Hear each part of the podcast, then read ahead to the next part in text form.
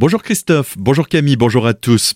Le répit sur le front du Covid-19 aura été de courte durée. En Alsace, la situation se crispe à nouveau au centre hospitalier de Haguenau, déjà fragilisé par un manque d'effectifs. La cellule de crise, mise en veille depuis début juin, sera réactivée dès la semaine prochaine.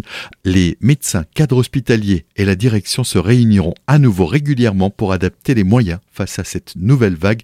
14 malades sont hospitalisés à ce jour, dont un en réanimation. Pour le groupe hospitalier Célestin Aubernais, la situation reste sous contrôle, mais elle est fragile. Avec 9 cas de Covid-19, le nombre de patients hospitalisés est en baisse par rapport à la semaine passée, mais le nombre de cas positifs au sein du personnel, lui, progresse. Grève des cheminots, selon l'UNSA ferroviaire, 24,3% des agents affectés au TER Grand Est ont suivi hier mercredi l'appel à la grève lancé par quatre syndicats du groupe SNCF. Le taux de participation des grévistes était plus élevé que la moyenne nationale de 20,5%. Le mouvement social pour une augmentation des salaires et des conditions de travail a fortement perturbé la circulation des trains avec seulement un TER sur trois et trois TGV sur 5 en circulation dans le Grand Est. Le trafic ferroviaire devrait redevenir normal dès ce matin. Hier à Bofsheim, les habitants étaient encore sous le choc suite à cet incendie qui a dévasté une exploitation agricole dans la nuit de mardi à mercredi. Plus de 150 bovins ont dû être évacués.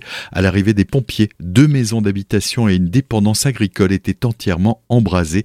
24 engins et 60 pompiers étaient sur place. Une personne a été blessée et 11 bovins sont morts dans l'incendie.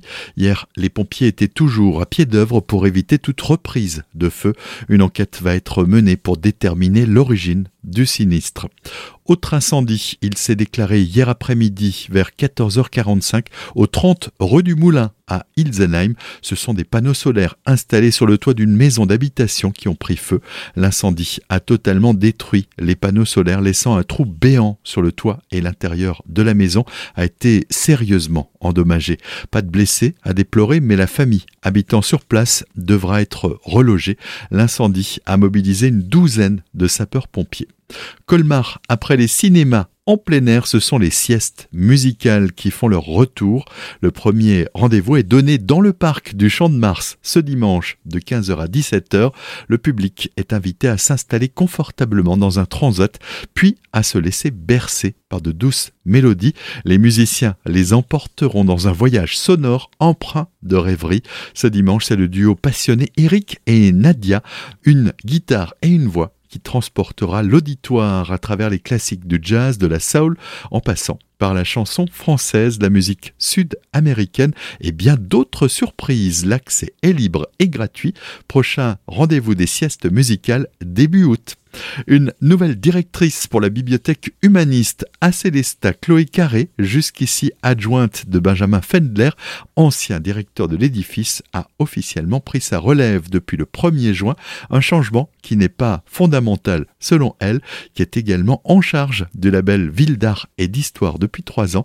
C'est un très beau défi à relever aux yeux de la trentenaire. On l'écoute. Je suis très heureuse, c'est un très beau défi à relever. Ça fait trois ans que je suis euh, à la bibliothèque humaniste, aussi euh, au service du patrimoine de la ville de Célestat aussi, puisque euh, je suis aussi en charge depuis trois ans du label Ville d'art et d'histoire. Donc c'est, on va dire, la continuité, mais aussi la possibilité de monter de nouveaux projets. J'ai eu l'occasion de présenter un projet personnel d'établissement dans le cadre de ma candidature. J'ai en effet proposé plusieurs idées à la municipalité, donc ce sera dévoilé dans les mois, dans les semaines qui viendront. Quelques indices, alors poursuivre évidemment la stratégie de développement numérique par le biais de la médiation, qui est pour nous un, élément important, c'est-à-dire que Odyssée a fait ses preuves et euh, l'objectif c'est évidemment de poursuivre sur cette stratégie de euh, mise en valeur des collections qui sont pas forcément toujours faciles à comprendre pour le grand public. Des propos recueillis par Solène Martin. Football. Enfin, la Ligue de football professionnel a dévoilé hier le programme de la première journée de la saison 2022-2023.